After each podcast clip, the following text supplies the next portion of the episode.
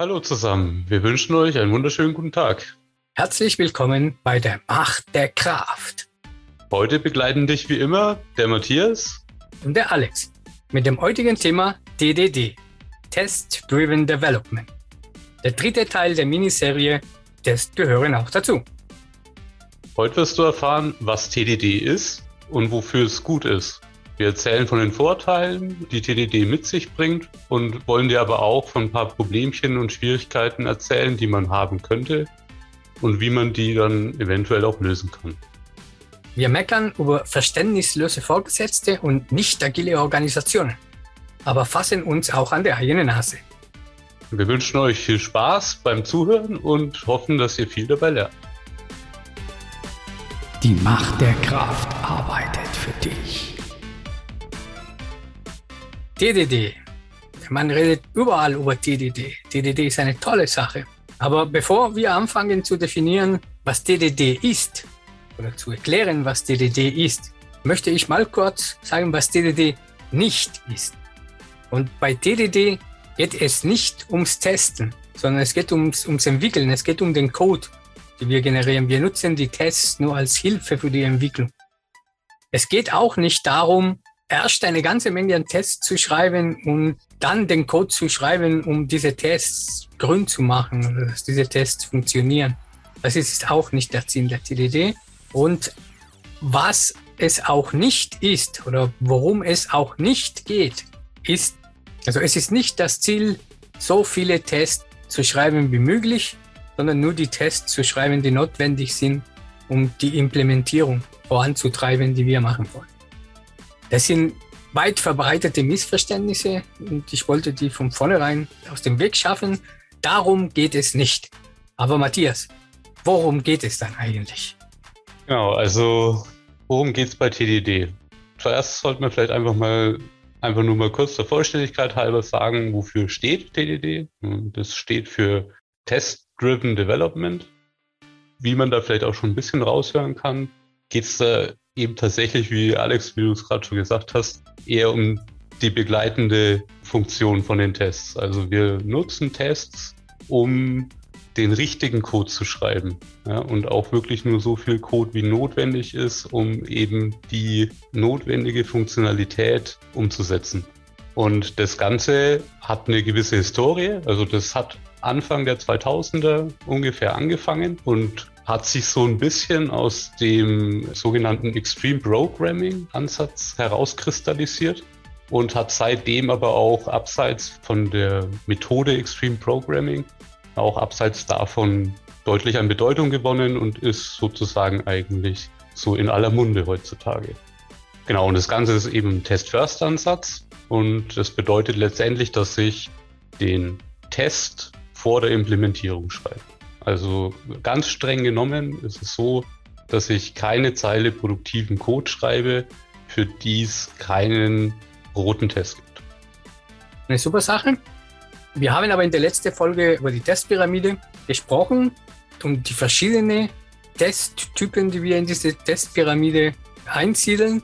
Wo siehst du diese TDD-Ansatz innerhalb von dieser Pyramide oder sind völlig unterschiedliche Sachen also ich persönlich würde die eher so im unteren Drittel dieser Pyramide ansetzen. Also ganz klar bei Unit-Tests. Also da, also ich persönlich versuche auf der Unit-Test-Ebene, Mikrotest-Ebene ganz unten in der Pyramide eigentlich ausschließlich nach TDD zu arbeiten, weil es mir persönlich einfach hilft.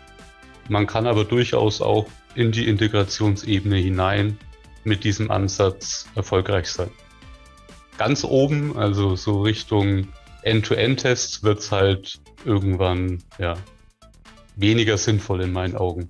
Weil mhm. diese Tests werden über einen sehr, sehr langen Zeitraum rot sein.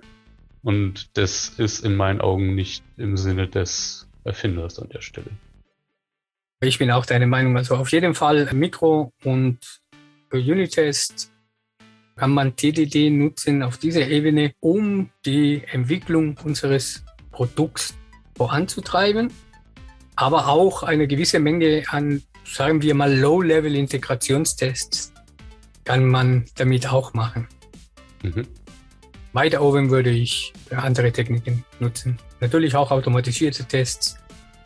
Ja, also tatsächlich TDD bedeutet, wie ich gesagt habe, nicht alle Tests zu schreiben, die wir uns einfallen, sondern nur die Tests schreiben, die wir brauchen, um alles zu spezifizieren, was wir machen müssen, was unsere Implementierung machen muss.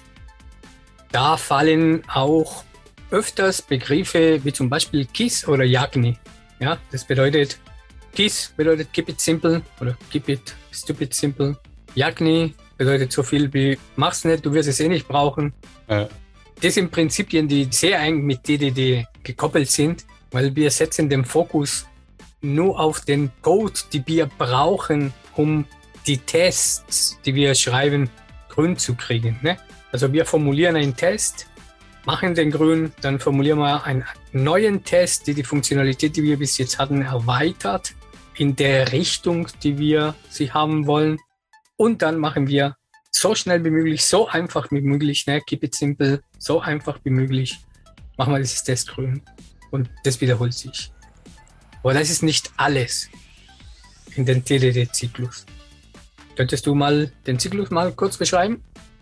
Ja, klar. Wenn man jetzt rein nach dem Lehrbuch geht, ist der relativ einfach aufgebaut. Also der TDD-Zyklus besteht im Prinzip aus drei Phasen. Das sind die Phasen Red, Green und Refactor. Wobei es im Prinzip essentiell ist, dass der erste Schritt ein roter Test ist. Also das, wie auch vorhin schon erwähnt, ich schreibe, wenn ich mich jetzt streng ans Lehrbuch halte, keine Zeile produktiven Code, für die es keinen roten Test gibt. Das heißt, das muss der erste Schritt sein. Im zweiten Schritt werde ich diesen Test, der eben rot ist, durch eine zugehörige Implementierung, und da ist ganz wichtig, mit so wenig Code wie möglich diesen Test grün zu bekommen. Und wenn ich diesen Test grün habe, dann kommt eben der letzte Schritt, das ist das Refakturieren oder Refaktorisieren. Da immer noch nicht ganz schlüssig, was richtig ist. Und da ist es dann so, dass ich, wenn ich die Sicherheit habe, dass meine Implementierung den Test vorher grün gemacht hat, dann kann ich sehr sicher Änderungen am Code vornehmen, am bestehenden. Also ich füge da keine Funktionalität mehr hinzu in diesem Schritt, sondern ich baue bestehenden Code, der meinen vorher roten Test eben grün gemacht hat, so um, dass er schöner wird, besser lesbarer, möglicherweise auch performanter. Also da ist ganz viel möglich. Aber das ganz Wichtige ist, ich habe vorher, im Schritt vorher, eben diesen Test grün gemacht und der sollte nach dem Refaktorieren natürlich auch noch grün sein. So, und wenn ich diesen Zyklus durchgegangen bin, dann fange ich im Prinzip wieder von vorne an. Also ich schreibe dann höchstwahrscheinlich für dieselbe Klasse, eventuell sogar für dieselbe Methode, einen weiteren Test, der eben zum Beispiel einen Negativfall statt einen Positivfall abtesten soll und gehe da den gleichen Zyklus wieder durch. Okay, ich versuche zusammenzufassen. DDD-Zyklus, Red, Green, Refactor. Mhm. Und diese drei Schritte wiederholen sich immer wieder. In der Red-Phase fangen wir an, indem wir einen Test schreiben.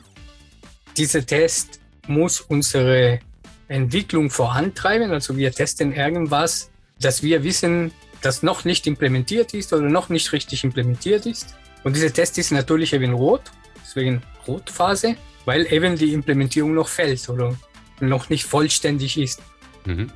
Dann gehen wir zur Phase grün. Die Phase grün besteht daran, den notwendigen Code zu schreiben, und zwar so wenig wie möglich, wie du wohl gesagt hast, um den neuen Test, die wir hinzugefügt haben, grün zu machen.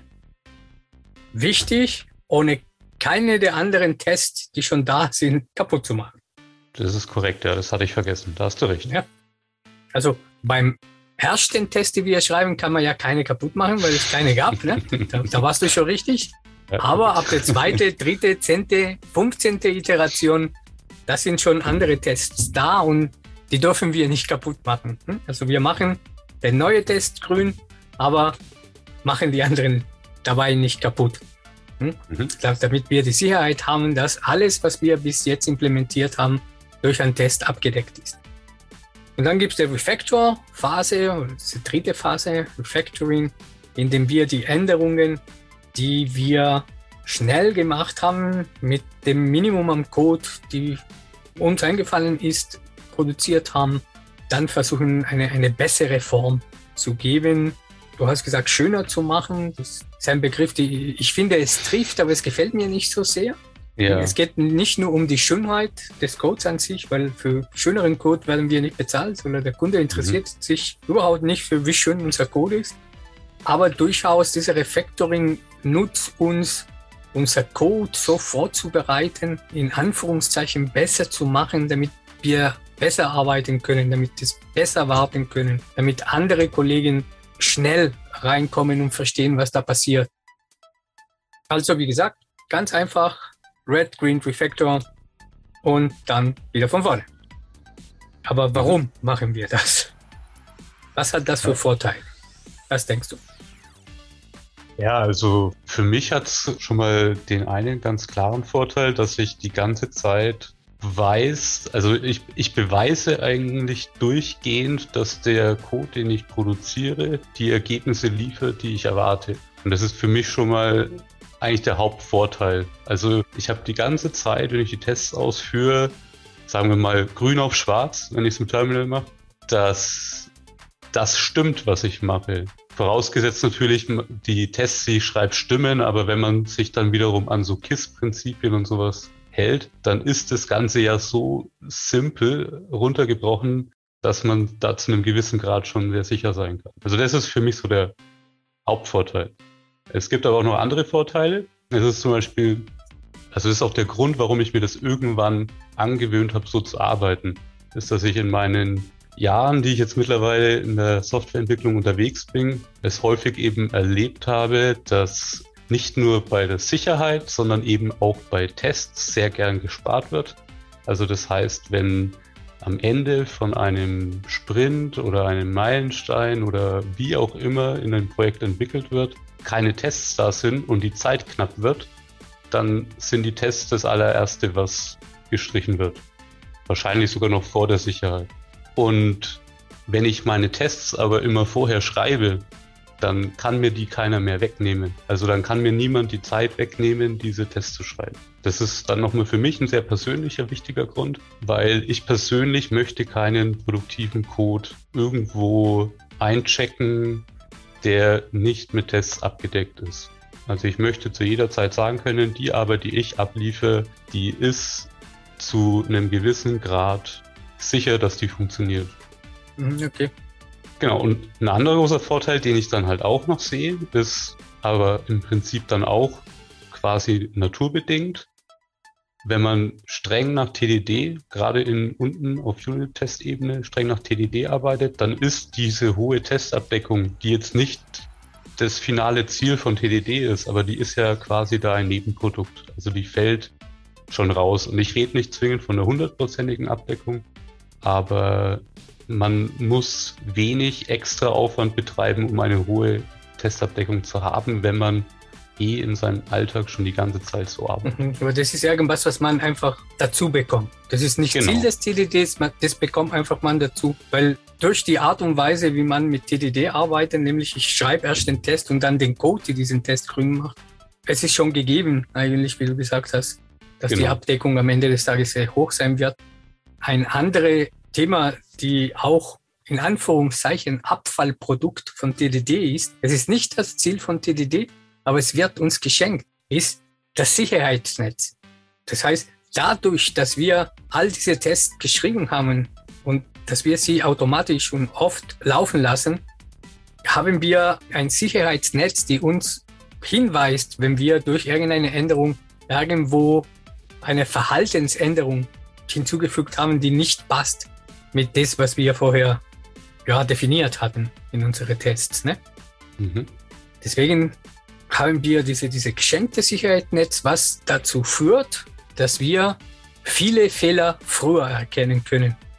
Wir finden sie sofort, weil diese Test, diese Sicherheitsnetz uns sofort aufmerksam drauf macht, dass wir irgendwas falsch gemacht haben. Also können wir es gleich korrigieren. Je früher wir einen Fehler finden, desto billiger ist, desto günstiger ist, den zu beheben. Mhm. Und das ist auch eine der Sachen, die wir mit DDD meiner Meinung nach dazu bekommen. Es wird auch nur implementiert, das, was wir getestet haben. Da wir keinen Code schreiben, ohne dass es einen Test gibt, gibt es keinen Code, die keinen Test hat. Und das finde ich ist, der, ist die, wie soll man sagen, der große Charme dieser Methode einfach. Da fällt so viel als, wie du es genannt hast, Nebenprodukt oder Abfallprodukt eigentlich ab, was uns aber halt eigentlich Vorteile bringt und keine Nachteile.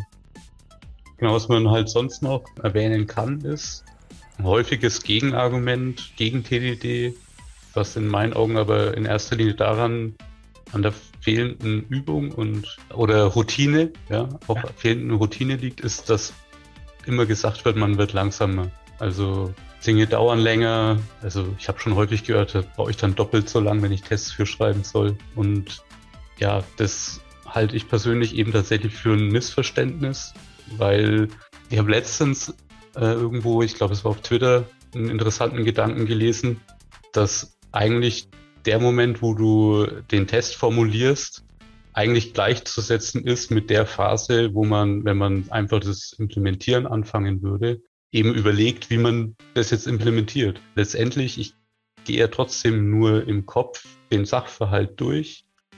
Ja, und auch wenn es etwas länger dauert, TT, was es auch tut am Anfang, aber sagen wir mal, für die Implementierung brauche ich eine Stunde. Wenn du sagst, es dauert doppelt so viel, dann dauert es zwei Stunden anstatt eine Stunde.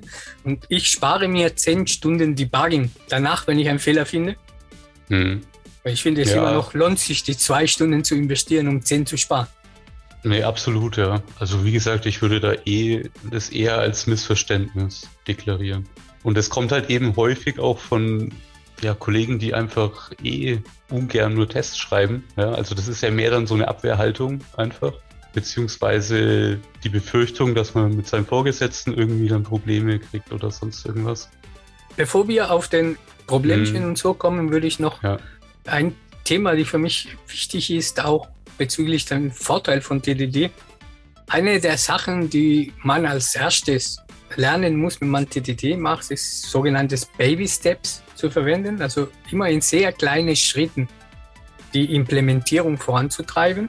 Das ist wichtig, weil wir so einfachere Tests schreiben können, die klein, klein immer die Funktionalität der Anwendung erweitern. Und wenn man sich das gewöhnt hat, ist man in der Lage, wenn man es nicht braucht, kann man ja größere Schritte, größere Implementierungsteile uns vornehmen auf einmal. Aber wenn wir es dran gewöhnt sind, diese Baby Steps zu verwenden und wir merken, upsala, ich habe mir jetzt zu viel auf einmal genommen, ne, dann fällt uns relativ leicht, diese größere Brocken in, in Teilen abzutrennen, so dass wir deutlich schneller vorankommen, weil wir nicht eine halbe Stunde einen roten Test haben, die nicht funktioniert, sondern nur dreimal fünf Minuten. Und mit diesen drei, genau. fünf Minuten haben wir die gleiche Implementation auf die Reihe gekriegt, nur dass anstatt eins in groß in drei unterschiedliche Teilen aufgeteilt haben. Ne? Und mhm. diese Baby Steps, wenn nötig, tun zu können, ist irgendwas, das man durch die Übung mit TDD relativ leicht auf die Reihe kriegt. Aber gut, TDD ist nicht das sogenannte Silber Bullet. Nicht alles an TDD ist schön. TDD löst nicht alle Probleme und wir wollen auch nicht leugnen, dass es der eine oder andere Problemchen damit gibt. Ja, also ich kann mal so ein bisschen aus meiner Erfahrung erzählen, was ich immer wieder mitbekomme, was für Probleme Leute mit Tests haben, beziehungsweise welches Problem sie in erster Linie haben, damit anzufangen. Weil ich kriege immer wieder mit, dass, also das kann ich auch aus eigener Erfahrung tatsächlich sagen, dass das am Anfang nicht leicht ist, sich davon zu lösen, einfach die Implementierung loszumachen, runterzuschreiben. Und mit der Zeit, finde ich, ist es für mich um einiges leichter geworden, weil ich mir irgendwann einfach mal vor Augen geführt habe, was ist denn eigentlich die Herausforderung daran, diesen ersten Test zu schreiben? Also sagen wir mal, ich muss jetzt eine neue Klasse implementieren. Und was hindert mich daran, jetzt für diese Klasse einen Test zu schreiben? Wenn man da mal ein bisschen drüber nachdenkt, muss ich ja in erster Linie, also sagen wir mal, ich habe jetzt eine Klasse, die soll irgendeinen Eingabestring, äh, eine Methode, Entschuldigung, Methode, die soll irgendeinen Eingabestring irgendwie transformieren, irgendwas dranhängen und wieder zurückgeben. Und wenn ich die jetzt testen will, dann brauche ich für meinen Test eigentlich nur drei Sachen. Ich muss mich muss man darüber im Klaren sein, was will ich in meine Methode hineingeben, wie soll diese Methode heißen, die ich da aufrufen will und was soll diese Methode zurückliefern. Und das sind eigentlich die drei elementaren Teile, die ich brauche, um einen Test für diese Methode formulieren zu können. Und also das kann ich jetzt zum Beispiel auch mal einfach an einem Beispiel erläutern. Wenn ich jetzt diesen Red-Green Refactor-Zyklus für eine komplett neue Klasse durchgehen würde, ja, dann würde ich in dem ersten Schritt würde ich eine, eine, Testklasse erstellen. Also das ist im Prinzip eine separate Klasse, die nur dafür da ist, die Tests zu beinhalten für die Klasse, die jetzt gerade noch nicht existiert. Und wenn ich die erstellt habe, dann kann ich in dem Moment einen ersten Test da drinnen schreiben, in dem ich eigentlich nichts anderes mache, als meine neue, noch nicht existierende Klasse zu instanzieren. Ja, das kann nicht funktionieren, weil sie existiert ja noch nicht. Das heißt, ich bin in dem Moment bin ich in meinem Red State. Ja, dann ist mein Test rot und dann kann ich hergehen und eben die Klasse, die ich testen möchte, dann überhaupt erstmal erstellen, also in Form einer Datei. Gebe der die in, mit der richtigen Syntax, je nach Programmiersprache, in der ich mich gerade befinde, dann eben die notwendigen Schlüsselwörter. Und wenn diese Klasse da ist und wenn die erfolgreich in meine Testklasse importiert werden kann, dann kann ich den Test erneut ausführen und der Test wird grün werden. Dann hätte ich meinen ersten Red-Green Refactor-Zyklus fertig. Soweit okay? Ja, obwohl du nicht refactored hast, aber okay. Ja gut, jetzt in dem Falle stimmt, ja stimmt. hast du natürlich recht.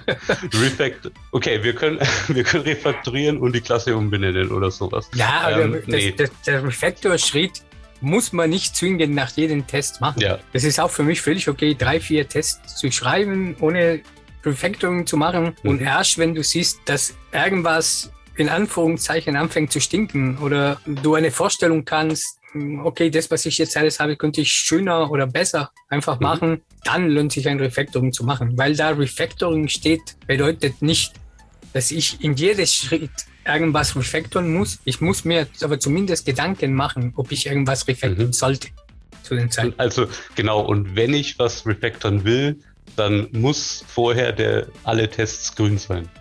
Ja, so, sowas kann man sagen. Mhm. Okay, aber wir sind uns einig, das wäre eine neue Klasse erstellt im TDD-Kontext. Wenn man es wirklich streng nach Lehrbuch macht. Ja, ja, die Klasse tut aber noch nichts.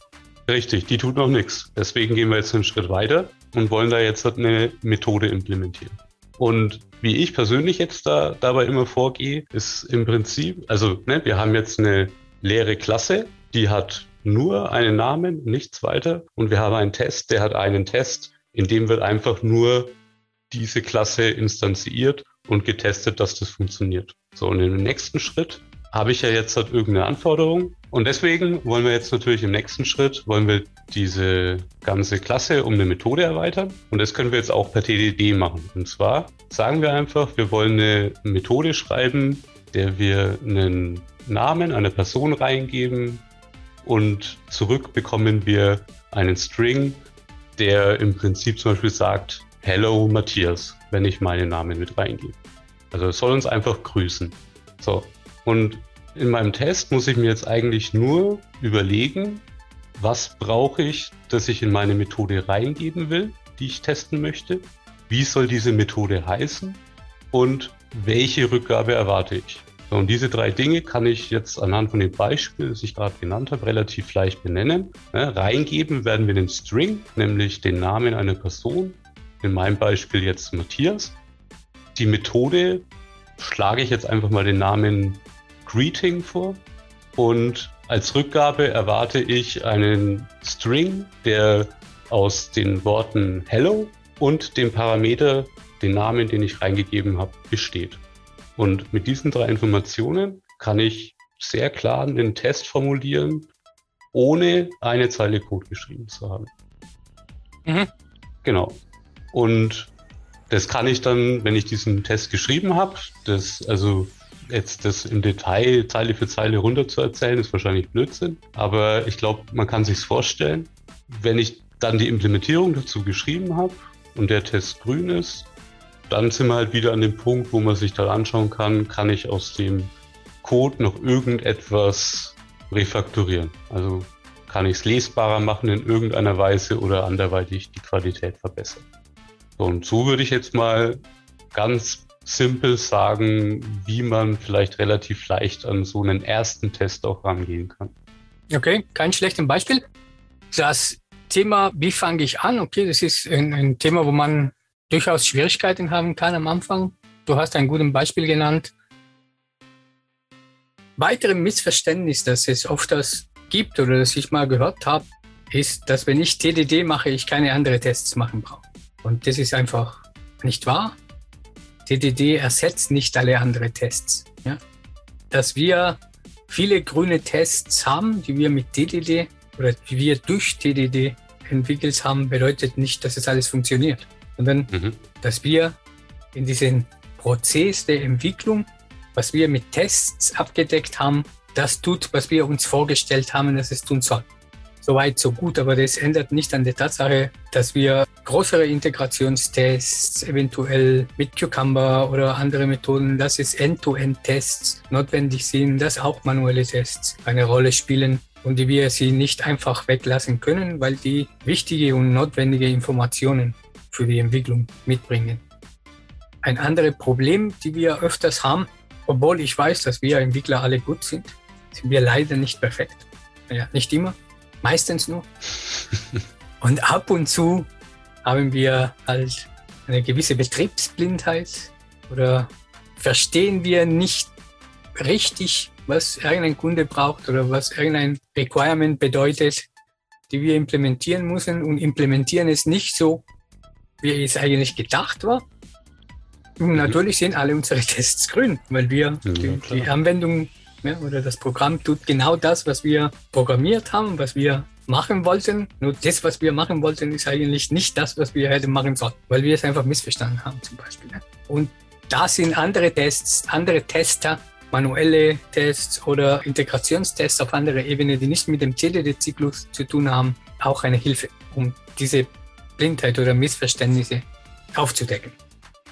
Ein anderes Problem, und das stimmt tatsächlich, es ist aber am Ende des Tages für mich kein Problem, nämlich wir haben mehr Code. Wir haben nicht nur den produktiven Code, sondern haben auch den Code, den wir für die Tests brauchen. Und es ist mehr Code, als wenn wir keine Tests haben, natürlicherweise. Das bedeutet, dass bei der Entwicklung wir mehr Code produzieren müssen und auch wenn wir Änderungen oder Erweiterungen an den Code machen müssen, müssen wir nicht nur den Code schreiben, sondern den Code, die neue Tests beziehungsweise in der anderen Reihenfolge erst die neue Test, dann der neue Code, neue Test, neue Code, neue Test, neue Code, um in den TDD-Zyklus zu bleiben, Refactorings, da wo es notwendig ist. Und gegebenenfalls muss man Tests anpassen, die wir vorher geschrieben hatten, die grün waren, aber die durch diese neue Funktionalität, die das Verhalten meiner Anwendung verändert, jetzt nicht mehr funktionieren. Ne? Mhm. Also es gibt einen gewissen Zusatzaufwand. Ja, Finde ich aber nicht schlecht in dem Sinne, dass all diese Tests, die ich habe, mir klar und deutlich sagen, okay, du hast jetzt eine neue Funktionalität hinzugefügt mit den zugehörigen Tests. Dadurch muss aber auch noch an Stelle A oder Stelle B was anpassen, weil dein Verhalten sich geändert hat und jetzt deine Funktionen in A und B nicht mehr sich so verhalten wie vorher. Mhm. Ne? Und das macht klar und deutlich, wie ich vorher gesagt habe, dieses Sicherheitsnetz mach mir klar und deutlich, ich muss da noch was machen. Ja, aber sei mal dahingestellt, ist, ich gebe dir recht, das ist letztendlich ist es ein gewisser Zusatzaufwand, den ich in meiner täglichen Arbeit habe. Aber auf der anderen Seite würde ich argumentieren, dass ich gerade in dem späteren Verlauf von dem Projekt, also wenn wir jetzt von dem Projekt reden, das seit zwei Jahren läuft und von x Entwicklern mit neuen Features bestückt wird, wird in einer Codebasis, die streng mit TDD entwickelt wird, es trotzdem deutlich schneller gehen, neue Funktionalitäten hinzuzufügen. Und vor allem auch mit weniger Fehlern.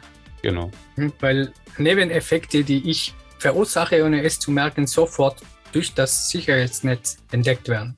Genau. Oder eben halt dann spätestens auf Integrationsebene oder so. Aber wenn ich jetzt eine Codebasis habe, die wirklich über keinerlei Tests verfügt, also das ist jetzt halt das wirklich gegenteilige Extrem, dann bin ich halt permanent eigentlich nur im Blindflug. eine der Probleme, die ich sehr oft höre, ja, aber wenn ich meinem Chef sage, dass ich jetzt doppelt so lang brauche, weil ich Tests schreiben will oder weil ich DDD machen will, der sagt mir, der zeigt mir den Vogel, der sagt, ob ich einen Knall habe. Ich kriege das nicht durch. Also mein, meine Vorgesetzte hindern mich daran, DDD zu machen, so in, in den Dreh. Ne? Und obwohl es solche Menschen gibt, möchte ich trotzdem eine Lanze für den Vorgesetzten hier brechen. Das ist nicht immer der Fall. Und wenn man ihm deutlich macht, dass das Vorteile hat, es gibt viele, die sich auch drauf einlassen. Aber nichtsdestotrotz gibt es diejenigen, die es nicht tun. Wie würdest du mit denn so einer Situation umgehen? Ich habe mir im Laufe der Zeit tatsächlich angewöhnt, da gar nicht groß, kann man sagen, zu fragen, sondern ich sehe tatsächlich für meinen Beruf, sehe ich es als essentiell an, dass ich mein Zeug ordentlich mache. Und da gehören für mich Tests dazu. Und wo ich mit mir darüber diskutieren lasse, ist, ob wir, also das ist dann vor allem mit anderen Entwicklern, das hat man ja auch schon, ob wir es vorher oder nachher oder wann auch immer die Tests schreiben. Darüber finde ich, da kann man noch diskutieren. Aber wenn man, also ich mache die Tests dann letztendlich einfach. Also ganz kurz gesagt. Besser um Vergebung fragen als um Erlaubnis an der Stelle. Und wie gesagt, deswegen habe ich mir für mich einfach angewöhnt, die Tests einfach als Teil der Aufgabe zu sehen. Also es werden auch keine extra Tickets von mir für Tests angelegt oder extra Issues oder wie man es auch nennen will, extra Aufgaben, sondern die Tests schreiben gehört zu der Aufgabe, das Feature zu implementieren. Punkt aus, es gehört zusammen. Also jetzt völlig unabhängig, ob TDD oder nicht, dass wir Tests brauchen und dass wir Tests schreiben sollen, ist keine Verhandlungsmasse, es gehört dazu. Ich habe dazu mal einen ganz guten Vergleich gehört und habe das tatsächlich auch schon mal einem meiner Vorgesetzten vor Jahren so gesagt. Und zwar, wenn ich jetzt in ein Krankenhaus eingeliefert werden würde, ja, Operation steht bevor, oder beziehungsweise nee, anders. Ich wäre der Arzt. So, und ich müsste operieren. Und der Patient würde zu mir sagen, ja, also ich habe es jetzt ein wenig eilig, das mit den Händewaschen, das können wir uns sparen heute. Ja, wür würde ich als Arzt dann, weil mein Patient es sagt, aufs Händewaschen verzichten? Hoffentlich nicht. Ja, sondern ich wüsste, es ist notwendig, es gehört dazu und ich würde es machen. Ja? Mhm. Und genauso habe ich das auch schon mal von einem Vorgesetzten argumentiert und er hat es tatsächlich auch danach verstanden. Ja? Also das ist für mich einfach etwas, Tests gehören dazu und ja, genau. Und wie, wie gesagt, das ist jetzt ob davor oder danach, ich meine, wir reden jetzt heute über TDD, deswegen in erster Linie mal davor. Ja, einfach machen, tatsächlich, ist mein größter Tipp. Das Problem ist dann halt häufig tatsächlich, wenn man vorher keine Erfahrung damit gemacht hat. Also wenn das wirklich die ersten Schritte sind, die man geht, das in einem laufenden Projekt zu machen, ist halt unfassbar schwierig und da, glaube ich, kommt man tatsächlich auch in Zeitprobleme. Aber wenn die Technologien da sind, wenn man sich ein bisschen mit Testen sicher fühlt und man ungefähr weiß, was man macht, dann hält sich dieses Problem in Grenzen. Ich sehe keinen Grund, warum es zu einem Problem werden musste, wenn wir es nicht zu einem Problem machen. Ne, auch da nochmal, Vorgesetzte sind ja auch Menschen, mit denen kann man im Normalfall argumentieren. Und es muss jetzt auch nicht unbedingt das Arztgleichnis sein. Es gibt auch andere Argumente, mit denen man Leute überzeugen kann, wie zum Beispiel eben Qualität, Wartbarkeit, Erweiterbarkeit, weil das sind alles Sachen, die sind ja auch im Sinne des Vorgesetzten. Mhm. Auch das Thema Kosten. Ja, genau. Ja, wenn ich jetzt eine Stunde mehr einsetzen muss, damit ich später zwei, vier, acht Stunden spare, wenn ich Fehler beheben muss oder neue Funktionalität hinzufügen will, das ist auch ein Argument, die meiner Meinung nach zählt. Genau. Und ich glaube auch tatsächlich, dass das in den meisten Fällen zumindest keine Bösartigkeit ist, sondern tatsächlich einfach vielleicht ein, ja, es einfach nicht realisieren, dass das halt wirklich dazu führt, dass auch in zwei Jahren noch mit demselben Zeitaufwand ein neues Feature hinzugefügt werden kann, wie zwei Monate nach Projektstart, wenn halt noch kein Code da ist und das Runterhacken halt noch super geht. Ja, aber nach zwei Jahren, wenn der Code eben dann entsprechend gewachsen ist, dann kriege ich da halt unfassbare Probleme, da neue Funktionalität reinzukriegen. Und dann wundert sich der Vorgesetzte auf einmal, äh, warum geht das jetzt alles so langsam? Warum muss ich gefühlt jeden Monat neue Entwickler einstellen, um ansatzweise denselben Output zu bekommen? Und ja, und wie gesagt, auch da für sowas sind, glaube ich, viele offen, wenn man es ihnen erklären kann. Und es gibt da draußen, glaube ich, auch zahlreiche Visualisierungen von solchen Problematiken, wo Kurven dann auf einmal ins Unendliche schießen, was Aufwand und Output und sowas angeht. Also da findet man, glaube ich, für Argumentationen schon auch einiges mittlerweile im Internet da draußen. Mhm, okay. Aber das ist nicht das einzige Problem. Also Vorgesetzte und nicht agile Organisationen, Kommand- und Kontrollstrukturen sind ein Problem, aber es ist nicht das einzige Problem. Wir selber sind manchmal das Problem. Es gibt Kollegen und Kolleginnen, die nichts davor halten. Mhm. Die meinen, das haben wir noch nicht so gemacht, warum sollten wir das jetzt ändern? Äh, das war noch nicht notwendig, was willst du jetzt? Das dauert viel zu lang, und so weiter und so fort. Und wie können wir da argumentieren, um, um diese Kolleginnen ins Boot zu holen, so dass sie sich auch wohl dabei fühlen ne? und es nicht als eine Zeitverschwendung erachten. Mhm. Also ich würde zuerst mal versuchen herauszufinden, äh, welches Problem sie tatsächlich damit haben. Häufig ist, glaube ich, das Problem tatsächlich genau diese fehlende Sicherheit. Also beziehungsweise die Sicherheit, dass sie unsicher sein werden, wenn man damit anfängt. Also wir haben ja vorhin äh, darüber geredet, dass gerade sowas wie den ersten Test zu schreiben vor der Implementierung. Wenn man das das erste Mal macht, kann es gut sein, dass man da sitzt und erstmal keine Ahnung hat, wie man anfangen soll. Kann passieren. Und ich glaube, davor haben sehr viele Angst, vor allem wenn das dann nicht alleine ist, sondern wenn du dann auch noch in der Gruppe bist. Also wenn du es zum Beispiel mit deinen Kollegen einfach mal üben willst oder so, kann das, glaube ich, schon ein Killer sein von so einer Session, wenn sich jemand gleich am Anfang beim ersten Test unwohl fühlt und sich unfähig fühlt. Und wenn du dann, je erfahrener dann die Entwickler werden, also sagen wir mal 10 Jahre Erfahrung, 15 Jahre, 20 Jahre, je mehr das werden, desto, äh, wie soll man sagen, desto schwieriger kann es für jemanden sein, über diesen Schatten zu springen und es sich einfach mal darauf einzulassen.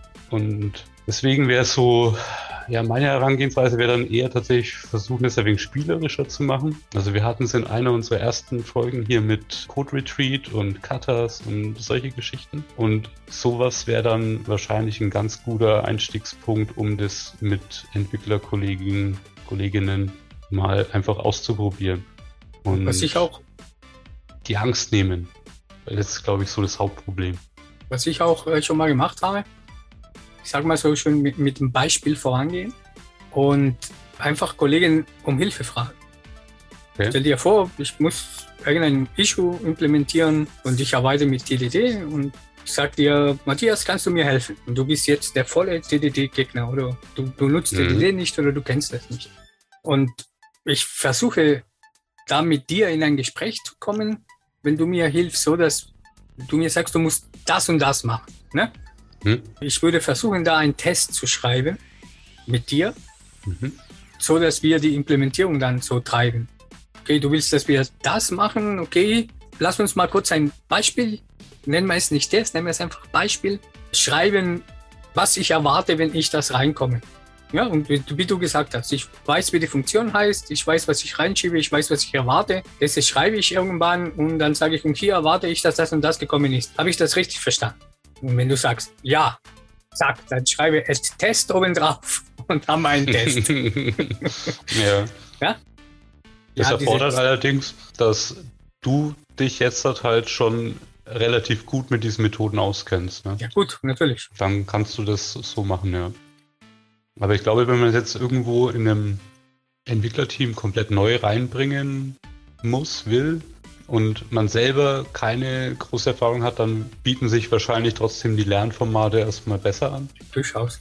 Aber ja, klar, also ich meine, es ist eh von Vorteil, wenn ich das jemand anders zeigen will oder dafür werben will, dass man das benutzt, dann macht es natürlich Sinn, wenn ich selber mich damit schon mal in irgendeiner Form auseinandergesetzt habe und ungefähr weiß, wie ich vorgehen muss, was ich machen muss.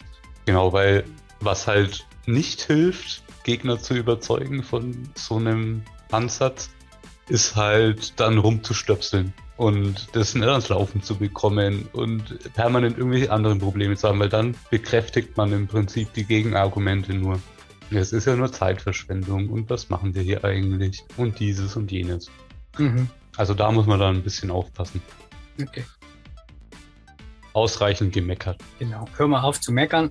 Und ein Ansatz, der sich für mich bewährt hat, ist die Tests auf eine gewisse Art und Weise zu strukturieren so dass alle Tests, obwohl die völlig unterschiedliche Sachen machen, ungefähr die gleiche Struktur haben. Und das ist dieses sogenannte AAA-System, AHA, Arrange, Act, Assert. Kannst du uns erzählen, was das ist und wie das aussieht? Ja, das kann ich gerne machen. Also im Prinzip nutze ich diese drei Begriffe, Arrange, Act und Assert, um meinen Test ein bisschen zu strukturieren. Was so Tests häufig eben mitbringen, ist der Umstand, ich muss Daten vorbereiten. Also wir hatten es ja vorhin mit dem Beispiel, dass ich wissen muss, was ich reingeben will in meine Methode, die ich gerade teste. Und das sind häufig ne, nicht Strings, wie wir es vorhin hatten, sondern halt Objekte, größere Listen oder oder oder. Diese ganzen Vorbereitungen fallen unter das erste A, nämlich das Arrange. Arrange wären die ganze Vorbereitungen, die ich genau. machen muss, um den State so zu kriegen, dass ich meine Aufrufe tätigen kann, sozusagen. Genau. Okay. Und wir machen das, also wir machen das klassischerweise bei uns in den Tests mit Kommentaren. Also wir haben in jedem unserer Tests sind bis zu drei Kommentare, eben Act, Arrange und Assert. Und wenn wir das alles jetzt eben vorbereitet haben, dann würde im nächsten Teil der Act-Teil kommen. Und das ist eigentlich nur der Aufruf der zu testenden Methode. Also meistens eine Zeile. Und im Assert-Teil, da nehmen wir jetzt dann die Rückgabe von der Methode, die wir aufgerufen haben und vergleichen die mit den Erwartungswerten. Und das ist dann der Assert-Teil. Und was halt eben auch klar sein muss, ist, diese drei A's, die existieren in jedem Test.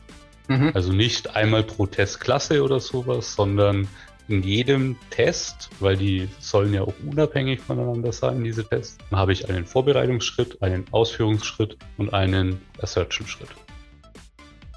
Ich würde zum Abschluss noch ein paar Sachen erwähnen, was wir mit TDD, ja, auf die wir in TDD achten müssen, aufpassen müssen. Das sind ein paar sogenannte Anti-Patterns. Sachen, die überhaupt man nicht machen sollte. Zum Beispiel Tests aufbauen, die voneinander abhängig sind. Formulieren wir es positiv. Alle Tests sollen voneinander unabhängig sein. Das heißt, es ist egal, in welcher Reihenfolge ich die Tests ausführe, weil öfters mal durch die Automatisierung habe ich keinen Einfluss, in welcher Reihenfolge die Tests ausgeführt werden. Öfters mal äh, werden auch mehrere Tests parallel ausgeführt. Also keine Abhängigkeiten zwischen Tests. Jeder Test ist für sich unabhängig und funktioniert völlig unabhängig von den anderen Tests. Deswegen dieser wichtige Arrange-Bereich, wo wir in jedem Test vorbereiten, das, was wir brauchen, damit der Test läuft. Genau, und wenn ich immer das Gleiche machen muss, für, also für jeden Test in einer Klasse immer die gleiche Vorbereitung, dann kann ich das immer noch in der Methode auslagern, aber es muss trotzdem vor jedem Test passieren. Genau ganz wichtig, die Tests müssen schnell laufen. Das sind wir auch, genauso wie bei der Pyramide ganz unten bei Unit und Microtests haben wir gesagt, es müssen ruckzuck Ergebnisse da sein. Das ist bei TDD genauso, genauso wichtig, weil ich die Tests dauernd ausführe. Ich schreibe einen Test, führe die Tests aus, das ist rot. Mach die genau. Implementierung, führe die Tests aus, das ist grün. Wenn jedes Mal, wo ich die Tests ausführe, zehn Minuten warten muss, mhm. das ist nicht machbar. Das, das ja, dann äh, in so einem Fall wäre ich wahrscheinlich sogar selbst bei der Argumentation auf der Gegenseite, wenn es so lang dauert. Ja, nee, also wirklich schnelle Tests sind ein Muss an der Stelle. TDD, wo man lange auf Feedback wartet, macht keinen Spaß. Und deswegen auch sage ich immer, wir bewegen uns hauptsächlich auf diese Unit- und Microtest-Ebene, weil das sind die schnellsten Tests. Genau, ja. Ja, ich will sofort Feedback bekommen, ja, innerhalb von Sekunden. Nicht innerhalb von Minuten, weil sonst führe ich die Tests irgendwann mal nicht mehr. Und dann mache ich kein TDD mehr, sondern schreibe ich einfach Code und nee, das wollen wir nicht. Wenn wir TDD machen, müssen die Tests schnell sein und die Ergebnisse schnell da sein. Auch 1000 Tests in wenige Sekunden. Und wichtig ist auch, wie du gesagt hast, wir konzentrieren uns auf, was will ich aufrufen, mit welchen Parameter ich das aufrufen muss und was erwarte ich als Ergebnis. Also diese Interface, auf mhm. die Funktionalität, die ich erwarte. Und wie diese Funktionalität implementiert ist, ist mir eigentlich in den Test egal. Die technische Implementierung ist in diesem Fall wurscht. Für den Test ist nur relevant eben, dass ich weiß, was ich aufrufe, mit welchen Parameter und was ich zurückbekomme.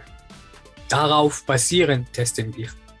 Genau, das ist auch das, wo, wo ich am Anfang wirklich Probleme hatte, auch diese Abgrenzung zu finden. Also wo kann ich aufhören zu testen? Ja, und es ist halt wirklich ganz häufig so, wenn ich mich auf Funktionalität von anderen Libraries oder sowas verlasse, die muss ich nicht zwingend testen. Also klar, ich muss das, was mein Code damit macht, das muss ich schon testen, aber ich muss nicht testen, dass die Funktionalität der Tritt-Library wirklich so funktioniert wie versprochen. Weil dafür sind denen ihre Tests zuständig, das sicherzustellen. Ja.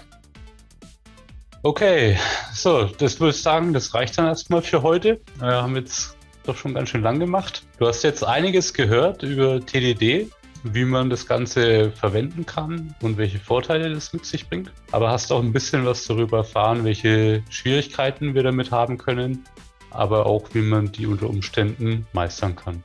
Damit ist aber noch nicht alles gesagt. Wir werden die nächste Folge in sechs anstatt in drei Wochen veröffentlichen. Warum? Weil wir ein Experiment wagen möchten. Und zwar möchten wir ein Video zu dem Thema TDD noch auf unserem YouTube-Kanal veröffentlichen, wo wir uns dann noch mit weiteren Unterarten von TDD ähm, auseinandersetzen werden. Da gibt es nämlich zum Beispiel die sogenannte Outside-In und die Inside-Out-Methode. Genau. Wir werden diese Extra-Folge außerhalb des Podcasts veröffentlichen. Dafür werden wir, wie Matthias gesagt hat, unseren YouTube-Kanal verwenden. Und natürlich werden wir unsere Machtekraft Newsletter informieren, sobald wie es draußen ist. Voraussichtlich wird in drei Wochen, also ersetzt halt die nächste Podcast-Folge, weil wir finden, dass es eine runde Sache machen würde, wenn wir ein bisschen ein Beispiel in Form eines Videos mal anbringen. Und natürlich haben wir uns wieder sehr gefreut, dass du wieder mit dabei warst und würden uns auch freuen, wenn du den Podcast natürlich abonnierst und auch andere Menschen auf uns aufmerksam machst, damit wir alle zusammen schön viel lernen können. Vielen Dank fürs Zuhören und bis bald. Genau, vielen Dank und bis bald. Macht's gut.